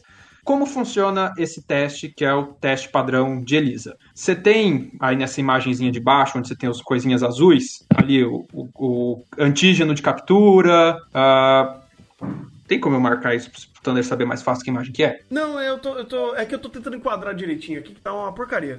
Mas tô, tô conseguindo aqui. Tá, beleza, eu vou descrever. Uhum. Quem tá vendo essa imagem, eu vou descrever. Nesses pocinhos, nessa placa de 96 poços, no fundo dela você tem antígenos grudados. Então a placa de ELISA é feita colocando antígenos presos no fundo dessa placa de 96 poços. E esses antígenos, eles são antígenos que se ligam especificamente com um determinado para você conseguir detectar ele. Então, nesse caso, são antígenos, geralmente extraídos de coelhos, para captura de ocitocina. São antígenos que capturam ocitocina. É, antígeno não, desculpa, anticorpo. O anticorpo vai capturar o antígeno. Então, anticorpo para ocitocina, desculpa, errei. Ah, no fundo, em cada um desses poços você tem anticorpos que têm sensibilidade para captura com ocitocina, que eles ficam lá, você bota a sua amostra, eles vão capturar a ocitocina que está na amostra. Beleza. Você lava, o a ocitocina está grudado no antígeno no fundo do poço. Você adiciona nela uma ocitocina marcada, no caso aqui com biotina. Quando você adiciona essa ocitocina marcada com biotina, todos os antígenos que não tinham capturado nada vão ser marcados com ela. Você depois coloca um outro antígeno que se liga na biotina e que está ligado a uma enzima que catalisa uma reação que vai colorir a, que vai colorir a solução. Coloca tudo isso e quanto mais colorida a sua, o seu pocinho ficar, mais antígenos marcados com biotina foram capturados, ou seja, menos uh, é, menos anticorpos pegaram a ocitocina da sua amostra. Ou seja, quanto mais forte for a cor, menos ocitocina tinha na sua amostra. É, ficou meio confuso porque eu fiquei confundindo antígeno e anticorpo, mas vocês conseguiram entender? É, tipo, a, a lógica desse processo? Basicamente, quanto mais colorido, menos efetivo foi. Isso. Quanto mais colorido, menos concentrado de ocitocina. Porque, vamos lá. Hum eu tenho um. Pensa que no fundo de cada poço eu tenho um monte de coisinhas de Lego viradas para cima. A ocitocina é a pecinha de Lego que encaixa. Então, coloca a amostra, toda a ocitocina da amostra vai encaixando naquelas, naqueles coisinhas de encaixe de Lego, uhum. até que toda a ocitocina da, da solução gruda ali. Só que nesse fundo de poço tem mais encaixes do que ocitocina tem na amostra. Então vai ficar encaixes faltando. Você completa isso com pecinhas de Lego marcado, que quando você coloca elas em mais um segundo reagente, essas pecinhas de Lego vão fazer esse reagente ficar colorido. Quanto mais pecinhas de Lego marcado, mais colorido fica o seu poço. Só que quanto mais pecinhas de Lego marcado você tem no seu poço, menos pecinhas sem marcado, que são a da sua amostra, você tinha. E você consegue traçar toda a sua curva padrão e quantificar a sua ocitocina com isso. Ah, entendi. Ficou mais fácil de entender? Ficou, ficou, porque assim, quanto menos cor, mais ocitocina tem. Então, mais índices, você consegue, é, mais índice tem ali na amostra e você consegue quantificar isso, isso de, de acordo com seus, seus cálculos e coisas do tipo. Sim. Hum. Isso, isso é um método super específico. Porque Legal. anticorpo é específico para um antígeno, um alvo específico. Uhum. Lembrando, gente, Pelo menos em teoria. É, exatamente. Lembrando, é, isso, o falou isso. Exatamente. Você foi falando, foi montando na minha cabeça. Lembro disso em Cells at Work. Olha só. Daí, basicamente, a explicação é que você vai ter. Você vai usar uma série de lavagens com anticorpo para fazer todo esse processo. Então você tem um anticorpo, depois você tem um anticorpo que vai ligar no anticorpo para fazer a reação com uma enzima, bibi, popopó, popopó. Ele... Mas o princípio geral é esse. Por que, que eu tô explicando tudo isso? Ah, alguém chuta qual é o preço de um anticorpo? Putz, agora. Um anticorpo purificar. Vamos, vamos pegar para pensar como esse processo é feito. Você precisa pegar um anticorpo ativo de um coelho, extrair, grudar ele no fundo de uma placa, pegar mais anticorpos que vão ligar nesse anticorpo, enzimas, purificar, manter tudo isso em condições estáveis, reagentes, e tudo isso tem que ser específico para a ocitocina. Não pode ter reação com qualquer outra coisa. Meu amigo! E uma. Nossa, isso daí não dá nem e, pra ser... e melhor, a plaquinha, isso daí vem uma plaquinha com 96 poços. Se você usou um, não tem como você reaproveitar a placa. Ai. Mano, que processo específico! Sim, mas em compensação você consegue medir, medir coisas na faixa de picogramas. Nossa senhora, que loucura, cara. Vai, qual é a bagatela dessa brincadeira toda? O kit baratinho que eu achei no mercado é 1.070 dólares, mais taxa de importação vindo do Japão. Meu Deus! no caso deles, eles não tinham que pagar taxa de importação, que é Japão, Japão. Mas pensa que essa brincadeirinha deles não saiu por menos de mil dólares. Meu Deus do céu! Essa brincadeirinha de ficar babando no, no frasco, milão. E se você falar que eles foram super econômicos e para cada teste que eles fizeram, eles usaram uma placa, hum. pega o número de testes que eles fizeram, acho que foi uns quatro, multiplica por mil dólares e você. E depois você faz a conversão para real, só pra você, o coração sair de vez do corpo. É. E vocês têm uma noção de qual foi a brincadeira meu Deus. Que, que eles, que, eles, fizeram aí. Ah, depois, o, o, se fosse no laboratório real, depois o professor do laboratório deles ia receber o boleto. Ai, meu Deus do céu. Que dor. Que dor. Ah... Pois é.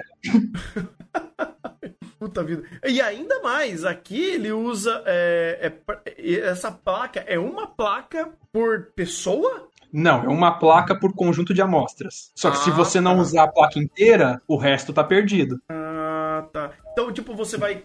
é, vai, vamos supor que ah, 20 slots desse foi usado pro Yukimura. Aí você vai juntar as, as informações, o resultado dessas 20 placas e fazer uma média em cima disso. Isso, vamos, vamos supor, para cada medição eles usaram um poço. Uhum. Juntou numa placa as 20 do Yukimura, as 20 da, da outra, as 20 deles, e a, tipo, Uhum. eles têm 96 amostras para correr ali. Hum, entendi, entendi. Só que, vamos dizer assim, eles correram, tá, num dia eles escolheram menos de 96 amostras, eles correram 96 amostras. No dia seguinte eles fizeram. Não dá para reaproveitar outra placa, tem que pegar uma nova e gastar tudo de novo. Que E se não completou 96 poços, com 60 amostras, os outros 30 e poucos foi perdido. Jogou no lixo.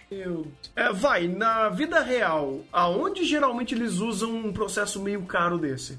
Uma série de aplicações as mais diversas. Porque você troca esse anticorpo, você detecta o que você quiser. Ah, legal, legal. Teste ELISA é super usado por uma série de coisas, uma série de diagnósticos, testes de detecção de hormônios. Você só troca o anticorpo. Hum, Troca sim, esse sim. anticorpo que vai fixado lá na placa e você testa o que você quiser. Para que se usa? Coisas que são medidas em concentrações muito pequenas e que precisam de toda essa acurácia no teste. Hum, legal, legal. Geralmente são testes caros, que aqui no Brasil a gente só faz quando é realmente necessário. É realmente necessário você precisar usar ELISA, mas é realmente necessário? Não tem nenhum método mais barato? Tá, então. Faz bom. sentido, faz sentido. Cara, Uma coisa que legal. loucura. Hã? Não, pô, Hã? puta curiosidade legal. Eu Não fazia ideia disso. Sim. Há muito exa- tudo, acho que ó, quem for fazer exame de sangue vê alguns exames que a gente faz, esses mais carinhos geralmente são feitos com ELISA. Ah, qualquer exame que você ah, e o método de análise foi ELISA, foi desse jeito. E, e chat, eu nunca usei uma placa dessas. Não tem condições de eu, de eu usar uma placa dessas.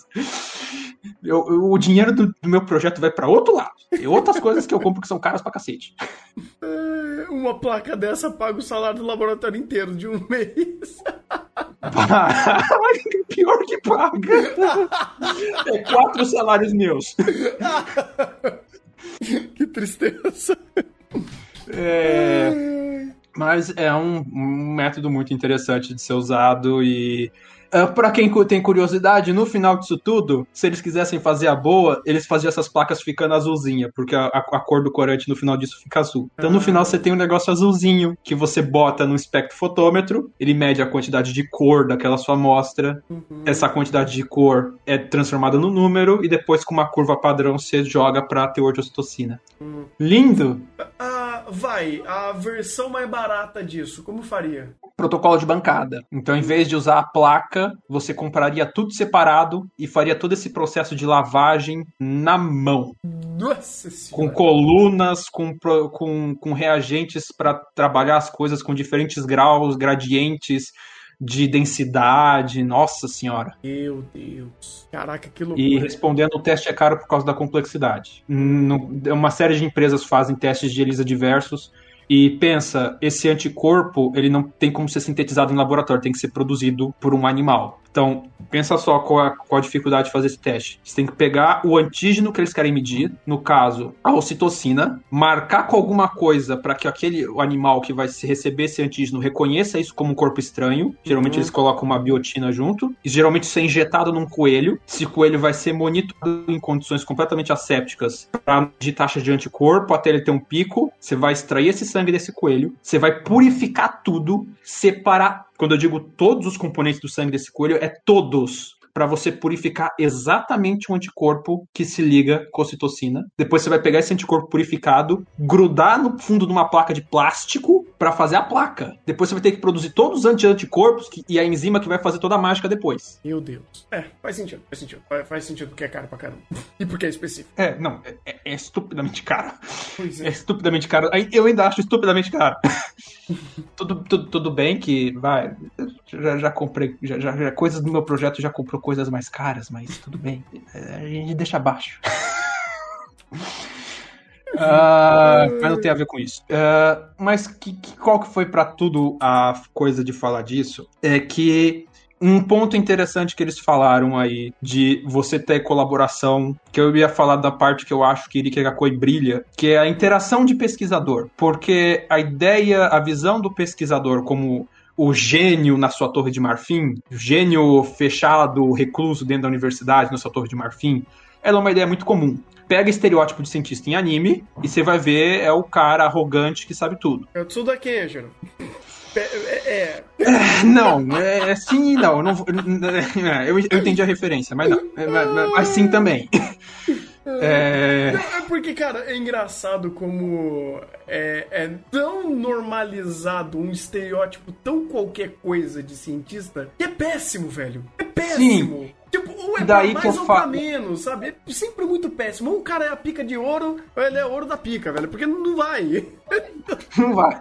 E daí eu gosto dessa interação que eles fizeram aí, porque humaniza mais o, o- o cientista e traz uma visão um pouco melhor. Tem os amalucados arrogantes? Tem. Meio que Irikegakoi tem, tem um aí, o Yukumura é um desses. Ele é arrogante. Sim. Ele é o gênio arrogante. Mas você tem toda uma nuance de personagens que eu também vejo perfeitamente no laboratório. Inclusive, eu já convivi com pessoas parecidas. Inclusive o marombeiro. o estereótipo do marombeiro. Não peguei o otaku fã de Wi-Fi ainda, mas eu sei que existe. Ah, mas o que, que eu quis trazer Ô, e que Maurício, liga Maurício. nessa parte de? Eu, eu posso, eu posso te deixar triste? Opa, o seu microfone tá morrendo um pouco. Voltou? Fala. Então, deixa eu deixar você triste, porque assim, se você nunca interagiu com o estereótipo otaku, cientista, talvez o estereótipo otaku cientista seja você. Cuidado. Pois é, mas eu sou o, o- o fã de anime do laboratório. É, pois é. pois é. Pelo menos não- eu não sou, não sou o outro tipo de otaku. Ah, sim, sim. É, mas eu não jogo gacha. Não, Eu tenho amor à minha nem- vida. Ele não tem nem Na verdade, não, mas. Vamos lá. É, que eu que, o que eu quis trazer com isso. Ah, quando você pesquisa, você tem algumas opções. Você pode fazer, vamos dizer assim, eles queriam fazer esse teste de ocitocina. Dependendo da sua área, você pode fazer você mesmo o teste, como aquele laboratório que trabalha com hormônios fazia. Eles são do laboratório de, de informática. Eles não têm ex- expertise nem os materiais para fazer o teste. Então o que eles estavam fazendo antes? Mandando para fora. Só que mandar para fora tem problemas. Tem o tempo, você mandar para fora, você tem que garantir a qualidade da sua amostra para ela não se degradar e tem o custo. E apesar de tudo que eu falei do custo da amostra, do, do, do material para você fazer esse teste, o mais caro de tudo é mão de obra. Que você precisa de alguém que saiba manipular isso tudo direito para fazer esse teste. Então, o que, que geralmente a gente faz na universidade? A gente caça um laboratório próximo que tem alguém que faça isso e pede parceria para fazer o teste pra gente. Ah. Que foi o que eles fizeram. Geralmente sai mais barato, porque você só paga os reagentes, e daí vocês faz parceria na publicação. Então, no caso, o Yukimura e ela forem publicar o trabalho deles sobre amor, os outros dois ali sairiam como coautores.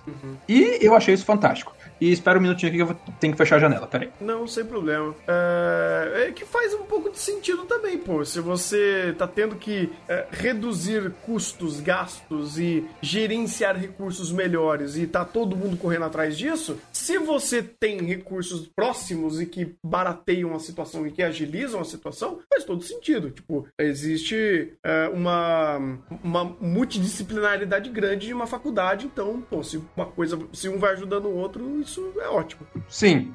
E de quebra todo mundo ganha, porque todo mundo sai no artigo.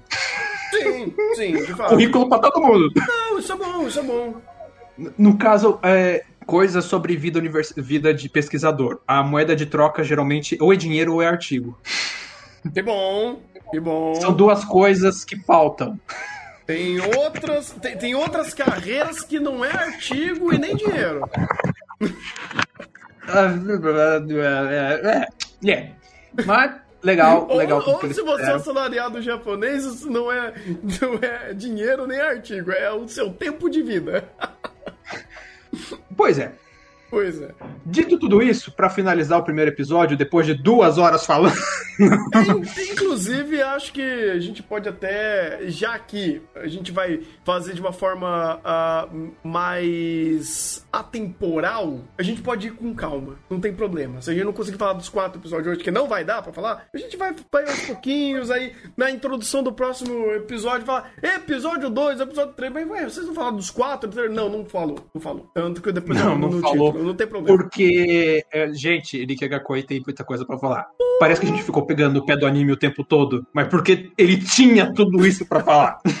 Não, não só isso, cara, mas é, é legal que, pô, você tá trazendo um monte de informação nova e é legal pegar o gancho do anime e explicar uma situação que talvez o anime explicou pouco, explicou errado, ou explicou bem e acrescentar em cima disso. Então, pô, fantástico, fantástico. Mas, enfim, É, ah, o ponto final é que eu gostei que eles ficaram fazendo os testezinhos ali. Os, nesse primeiro e segundo episódio, ficaram fazendo os diferentes testes ali de ocitocina, porque isso é uma coisa legal que vai combinar no clímax do segundo episódio. Método científico não é sobre provar que você está certo, é sobre provar que você não está errado. e dá E isso no chega no microfone. conflito. Hã? E dando soco no microfone. Ah, desculpa, eu esqueço que o microfone do notebook é aqui. Ah, Deixa eu, é, deixa eu, deixa eu, é é que eu tô gesticulando aqui, ninguém tá Não, vendo, eu mas eu, te tô entendo. gesticulando. Eu, eu te entendo, eu também. Eu, eu- mas eu, eu tenho câmera, então é- é- faz É. mais sentido.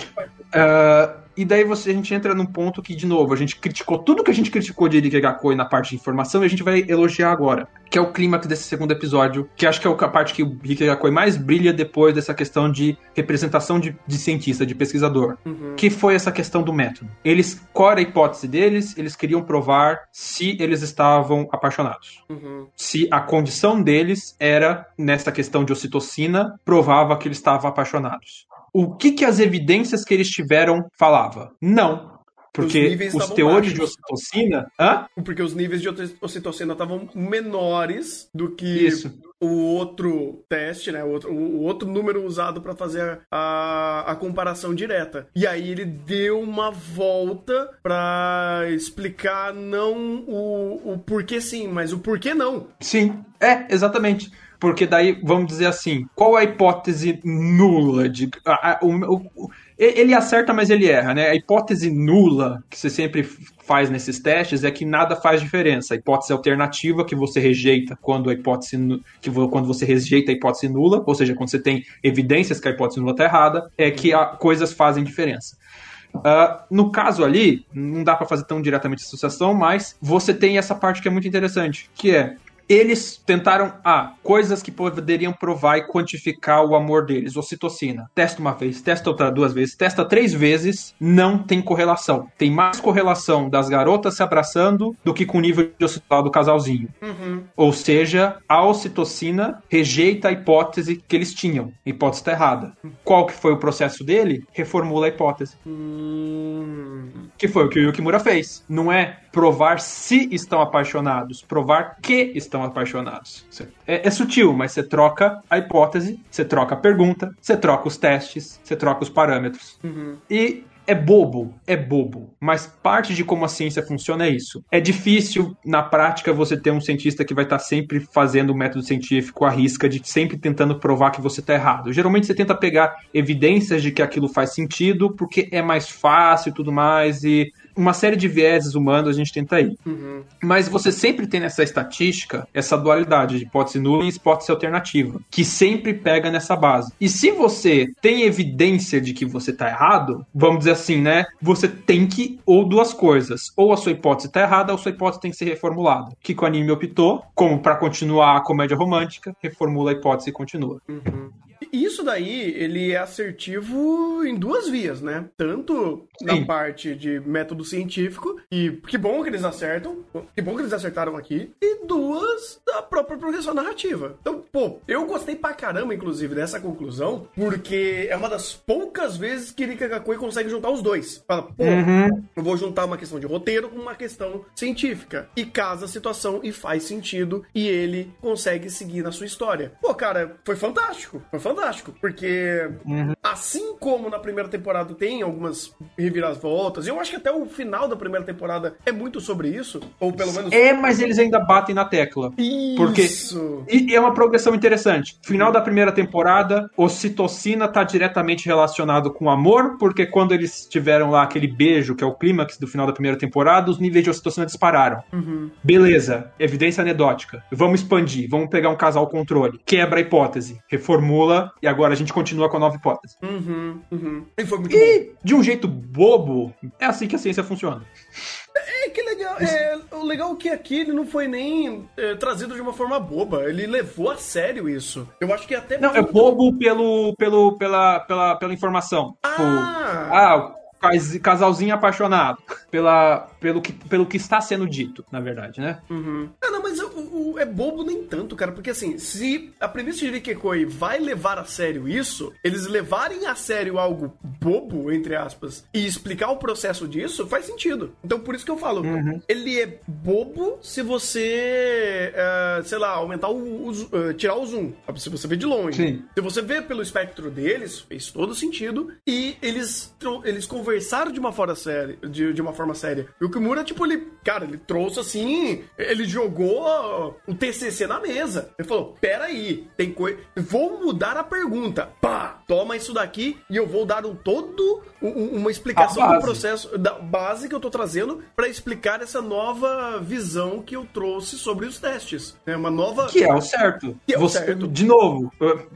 pensamento científico. É, se você, você não pode tirar hipóteses da bunda. Você tem que tirar de uma base. A base dele estava ferrada. O que, que ele pegou? Literatura nova. Vamos ver, o que, vamos ver do que eu tiro daqui. Uhum, Tirou isso. Mudou a pergunta. Vamos, vamos tentar outra coisa. faz sentido. Porque é aquele negócio, você não vai achar uma outra resposta. Você vai fazer uma outra pergunta. Isso. Porque aquela sua pergunta já não faz mais sentido. Exatamente, porque ah, os dados são imutáveis, mas o, quando, o como você ah, pergunta a eles outros, ah, outras interpretações que vai fazer a diferença. Isso.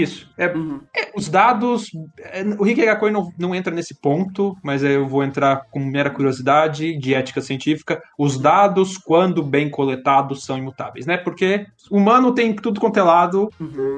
Se você coletar o errado dado, você também é, tortura eles até, você, até eles dizerem o que você quer. Pois é. Dado que os dados foram coletados de forma correta e imparcial, eles estão lá, são números. Você pergunta coisas a esses números. Se a resposta não é o que você estava procurando, talvez você tenha que mudar a pergunta. É, Ou a sua, a sua resposta está. A sua pergunta está errada. Isso, exatamente. E Isso, isso é da hora, cara, porque, querendo ou não, por tudo que eles mostraram aqui nesse, nessa conclusão desse episódio 2, foi justamente isso. E os dados estão aqui, eles estão certeiros e imutáveis. Beleza, vou mudar minha ótica. E ele fez toda uma reformulação dessa ótica e chegou num outro resultado. Chegou no mesmo resultado, mas com um entendimento diferente. De, pô, o Isso. citocina não é tudo, não é só sobre isso. É sobre, até como que você explicou, ele ele exerce, ele, ele aparece em outras situações do- de uma vivência do é, nossa que ele vai as- associando. Eu não sei se ele chegou a falar sobre, não, aqui ele não falou de depressão, mas ele falou de correlação de, é, com outras pessoas. Então, um casal, Isso. uma mãe, outra, uma, uma- um- relações familiares. Vai- positivas, mas relações interpessoais. isso, exatamente, exatamente. Então meio que você já explicou a resolução desse, desse segundo episódio nesse sentido. É, e com um adendo involuntário, mas que foi legal. A piada de que, na verdade, eles estão com um vício de amor. Porque, É. vamos dizer assim, a questão dos hormônios ali e tudo mais. E a ocitocina pode estar relacionada a comportamentos compulsivos também como esse. Volta lá atrás o que eu falei, ocitocina em altas doses também está relacionado a casais recém-separados e casais em relacionamentos não saudáveis. Faz a sentido. ponto de que esse hormônio das relações interpessoais, quando desregulado, também pode levar a comportamentos ah, de, por exemplo, stalking, vício em outra pessoa não saudável. Uhum, uhum. Então, tipo, involuntariamente, eles conseguiram torcer legal toda, toda essa questão e tudo mais. Fazendo um adendo que é uma referência muito legal a um trabalho que existe. Essa Fisher et al., que eles citaram ali, é uma pesquisadora que existe, é uma antropóloga estadunidense que tem como linha de pesquisa justamente essas relações amorosas humanas e ela tem trabalhos sobre isso, justamente falando o que o Kimura falou. No caso, ela tem livros sobre isso. Ela tem livros e artigos. Ah, não vou entrar no mérito científico de o que, que é mais confiável, livro e artigo, mas pelo que eu vi, é uma pesquisadora super respeitada na área, super referência, super, super acerto do anime. Se não fosse o fato de que a ciência nunca para e os trabalhos mais recentes dela quebram a teoria dos três anos que eles falaram. Ela é. Então não é eles dizer, estão errados. Hã? ela, ela, ela colocou uma, uma teoria sobre a teoria dela. É, ela, a- ela aperfeiçoou. Isso, Por- isso. Porque um- alguns trabalhos bem recentes dela foram avaliar casais de muita lo- longa data, 30 anos de casado, 20 anos de casado, que ainda tinham, exibiam comportamento de casais recém- recém-formados, extremamente apaixonados. E eles viram que, tipo, a regra geral é essa, a regra geral é essa. Mas, para algumas pessoas, é possível sim manter esse estado inicial praticamente por todo, toda a convivência do casal Que legal. Com alguma diferença muito interessante ah, do, vamos dizer assim, que o anime trata, que é a base geral do comportamento é igual, mas mantém o que, eles, que ela- o que ela já falava antes e o que o anime falou, que aqueles hormônios, aquelas reações, aquelas áreas do cérebro relacionados à insegurança reduzem. Faz sentido, faz sentido. Que loucura, legal. E, e é legal também É. porque ele meio que torna isso meio um caso mais raro, né? Que, tipo, é Sim. possível, mas ainda você tá lidando com uma exceção, não com a regra. É uma exceção, tipo, é uma exceção, só que sim, só que não, porque ninguém, a gente não tem estatística disso, né? Ah, Não tem o censo dos casais. do. Inclusive, inclusive, não tem muitos pesquisadores que fazem so- algo sobre isso, né? Como assim? Não, tipo, tem. Vai, tirando é, o. é, a, cientista que eles citaram, não tem outros estudos tão Tem, aprofundados. Tem, tem? Tem, tem, tem seus polos de pesquisa para outras coisas. Como eu falei, os estudos da ocitocina avaliaram a ocitocina em diferentes condições, até, Ah, sim. até antes e depois do ato. De fato. Resultados muito interessantes. Até, vai, citando o resumo geral da obra, Uhum. não existe correlação de inicial de nível de ocitocina e proximidade de casal. Então, casais, de maneira geral, podem ter níveis de ocitocina variados, independente de proximidade, independente de tempo. Só que a interação entre os casais, a subida de nível de ocitocina, é proporcional ao nível de interação, à relação, a sexo, a o que foi feito, e aí vai. Então, Legal. tipo, muito interessante essas pesquisas. Muito interessante mesmo. A questão é, vai, ainda são pesquisas pontuais. É 70 pessoas na Inglaterra, 40 pessoas nos Estados Unidos, não sei quantas pessoas no Japão. São pontuais. Você não tem um, um review que pegou tudo isso no mundo, comportamento antropológico aqui, os 30, 70 anos de pesquisa resumidos em, em um- em um- em uma review de não sei o que. Não tem. Ainda. Ainda. fato. Ah, então faz todo sentido até Erika Kaku ele trabalhar com o que tem, né? E É. trazer até um, uma leitura de algo coerente que existe, né? E trazer pra obra e fazer toda essa amarração até narrativa. Eu achei da hora, cara. Sim. Assim, Sim, e daí só comentando o que, o que falaram no comentário no, no, no chat aqui da live, da essa questão do- dos dados terem ficado desatualizados, é uma consequência de estar falando de um anime de ciência. Uhum. Principalmente quando você está falando de coisas que estão na fronteira do conhecimento. Não, mas isso é completamente entendível e natural. Isso é completamente entendível. É natural que ele esteja um pouco desatualizado. Se eu não me engano, até eu lembro que Cells at Work tinha algumas coisas que você falou. É, então, Sim. já atualizaram essa informação, já tem coisa nova. E até Sim. na parte da adaptação eles trouxeram números novos. Mangá é uma coisa, Isso. no anime já é outra. Então, pô, Isso. ficar desatualizado, que bom que está. Quer dizer que temos novas informações, novos conhecimentos da área que tornaram aquela informação datada mais para um, é, pra um aspecto positivo. Sim, sim. É, colocando aqui que, tipo, não foi uma crítica nossa ao anime ou à produção, porque eu não sei o quanto que a produção teve de tempo para atualizar o roteiro, provavelmente Sim. não teve. Talvez não muito. É, então, só colocando aqui que, e, e também, como eles, ah, eles citaram nominalmente uma pesquisadora, eu pude literalmente pesquisar sobre ela e ver qual é o status atual da pesquisa dela e ver que, tipo, avançou. Que bom, que bom. Super legal isso. Pô, Fantástico, cara, fantástico. Que bom que, que avançou. É, desse segundo episódio, tem mais alguma coisa? Que eu me lembre, agora não. É, Ah. acho- ah, Tem uma coisa do primeiro episódio que a gente não falou, Hum. mas que permeia uma parte de Kikakoi, que é o jaleco. Ah, eu zoei isso. eu fiquei tirando sarro disso. E falando brevemente, É, o professor ali tá certo, porque tem alguns estudos que eu peguei de, por exemplo, médico. uhum. Jaleco é EPI, equipamento de proteção individual, para coisas que você tá manipulando não respingarem em você, não ficarem na sua roupa. Para isso que serve o jaleco. Daí, quando o médico, quando o dentista sai com o jaleco na rua, um lugar que não é muito limpo e tudo mais, você tem ali uma série de questões que, né, é, é pertinente à crítica. Ao mesmo tempo, se o médico não faz isso, ou se ele não te atende com esse equipamento, mesmo quando ele não vai fazer nenhuma intervenção em você, é simplesmente uma consulta de conversa, existe uma percepção das pessoas de que aquele profissional é ruim. Então, Sem entra um jaleco? pouquinho do que o anime falou no primeiro episódio, de percepção das pessoas, do, de tudo mais, do, do, da imagem que determinadas vestimentas tra- trazem sobre você. Eles estão no laboratório de computação, não existe necessidade nenhuma de ter um jaleco. Inclusive os dois do laboratório de, bio- de bioquímica de hormônios lá, que estão com jaleco, eles têm necessidade, mas estão usando errado o jaleco. Porque quando eles vão trabalhar com as amostras, o jaleco tem que estar fechado, para não Hum. respingar em você. Inclusive a amostra contaminante. A amostra de saliva é a amostra contaminante. Você não pode manipular de qualquer jeito, tem que manipular com luva. Mas aí eu não vou ficar pegando muito no pé do anime.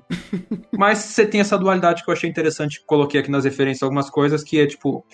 Ah, é mais complexa essa questão, mas ainda vale bem a crítica do jaleco é EPI, não é, é farda, não é coisa pra ficar exibindo. Nossa, cara, é tiltante. Eu já vi muitas vezes é, gente de jaleco no meio da cidade, no meio do centro da cidade. Eu tiltava. Eu tiltava. Falei, o, o, o ser divino, pelo amor de Deus, você não usa isso pra sair da porra do seu laboratório. Não sei se é, se é dentista, não sei se você é médico, se é Independente. Independente, irmão. Por Isso aí é roupa de trampo. É roupa de. Isso. Você tá no- no- fechado nos quatro, quatro paredes pra fazer o seu trampo. Pelo amor de Deus. Porque do mesmo jeito que o jaleco serve pra você não se sujar, a sujeira fica no jaleco e você espalha pra onde você está caminhando com ele. Pois é. Ah, e uma coisa. Eu já fui professor e usava jaleco. É- não faz sentido. Não faz sentido. É, não sei se sujar do giz. Eu era professor de informática. Eu tinha caneca, caneta esferográfica. Como é? é? Qual é o nome dessa porra aqui? Caneta... Caneta com tinta, caneta de retroprojetor. Isso! Eu- O que, que eu vou sujar, velho? Pelo amor de Deus, tinha que usar aquela merda. É legal, é da hora? Você tem um caimento legal? É, mas não, não precisa, mano. Pelo amor de Deus, para com essa porra. Eu, eu ficava tiltado. Falei, mano, por que, que eu tenho esse jaleco? Eu ainda tenho jaleco, inclusive. Mas. É, eu tenho um jaleco, por motivos óbvios. Não, você precisa, porra. Mas é isso. ah, e que eu queria trazer do Jaleco. E finalizar os episódios 1 e 2 finalmente, trazendo o erro do episódio 2, que é um erro que eles falaram que adrenalina é igual a noradrenalina. É um erro, não são, são substâncias diferentes. Ah. Ponto. Eu até coloquei, pra quem quer no- nas referências, a imagem das duas. Eu, eu fiz a piadinha no início que elas eram muito diferentes. Na verdade, elas, elas são bem parecidas. É, O que vai mudar é um grupo de é um grupo carbono. É literalmente um carbono grudado no final do nitrogênio, muda da adrenalina para noradrenalina. Isso muda um pouco. As duas têm funções muito parecidas, as duas são produzidas no mesmo lugar, ah, só que cada uma desempenha o seu papel com uma intensidade e para algumas funções específicas, uma pode ser até antagonista da outra. Então, tipo, eu entendo a generalização. O princípio geral das duas, beleza. As duas estarem ligadas tanto com situação de estresse, adrenalina, quanto com situação de estudo, sim, quando você está focado nos estudos, você está liberando adrenalina. Porque você libera adrenalina em qualquer situação de estressante que precisa que você precisa ter concentração. O adrenalina não é só o hormônio para você sair correndo, é um hormônio que te dá concentração, inclusive para estudos. Os dois participam disso, os dois têm funções semelhantes, mas são substâncias diferentes. O anime errou. Uhum. Caraca, não sabia. E, e aqui não foi nem só um resumo, né? Tipo, uma forma reduzida de explicar a situação. Ele literalmente falou que é a mesma coisa. É o, é o maldito quadro do urso, que geralmente quando, quando aparece ou fala algo irrelevante ou fala merda. É, eu tenho. Puta, cara, eu tenho problema com esse urso. Já não gosto do- da forma que ele fala e como ele. Ah, eu sou inteligente, tu é burro. É. Cara, não, por favor. É o, é o sem cu do urso, né? Porque, pelo amor de Deus, É. cara. Então, esse, esse bicho não agrega tanto. É meio triste. Não, é o ponto mais baixo de Coisa. E é, e- e é incrível como o erro, erro de fato, não tem, não tem como passar pano. Ai, foi simplificação. Não, erro. Caraca, dessa Ponto. vez foi um erro. E erro na segunda vez, porque epinefrina não é o jeito de falar adrenalina em inglês. Epinefrina é o nome dado a produtos comerciais. Então, o composto biológico, adrenalina, Quando é um medicamento, se chama de epinefrina. Ah, olha só. Então, erro. Putz. Ponto. Ê, ursinho, viu? Ê, ursinho sem cu, viu? Puta vida. Pois é. Pronto, finalmente acabamos os episódios 1 e 2. Podemos Um passar dois, pro é, 3. eu, eu tô mudando nos 45 do segundo tempo, que agora foi só sobre o 1 e o 2, mas não tem problema, a gente vai fazendo aos pouquinhos, porque tem coisa pra caralho, já foi tipo duas horas de gravação quase, pra falar de Irikegakoi, mas é, é ainda uma conversa extremamente incrível, muito didática, aprendi muita coisa hoje e coloquei ah, conhecimentos à prova, porque quando eles falaram, quando você começou a falar sobre os antígenos e os anticorpos, eu falei, ah, eu entendi, eu entendi, olha só. Muito bom. É, mais alguma consideração então? Não. Então é isso. Então, semana que vem, episódio 3 e o quanto a gente conseguir fazer. 3, 4, 5.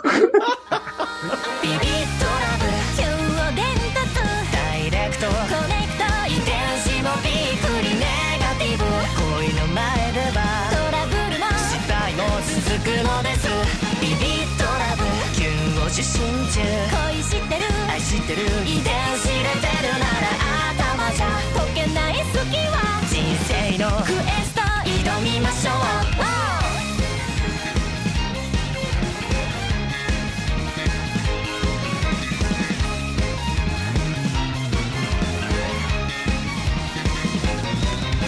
これ美味しい。うん美味しい。ありましたね。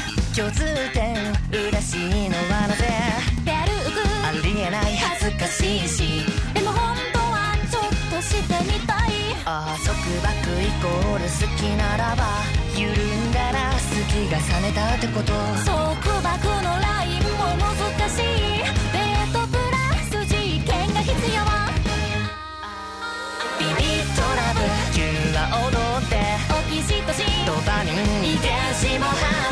ピーましょう。ビビットラブ。キュンが増殖。恋してる。愛してる。遺伝子レベルでも頭じゃ解けない好きは人類史上かつてない難問です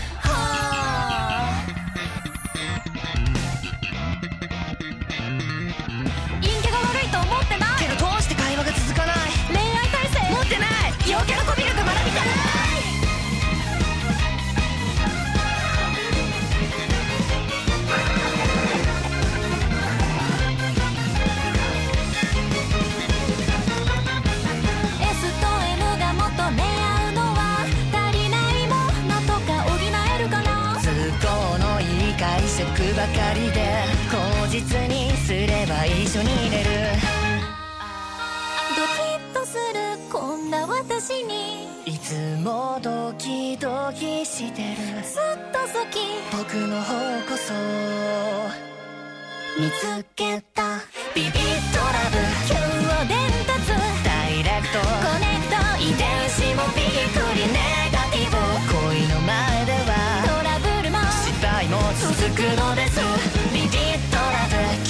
キュンを受信中。恋知ってる。愛知ってる。遺伝子レベルなら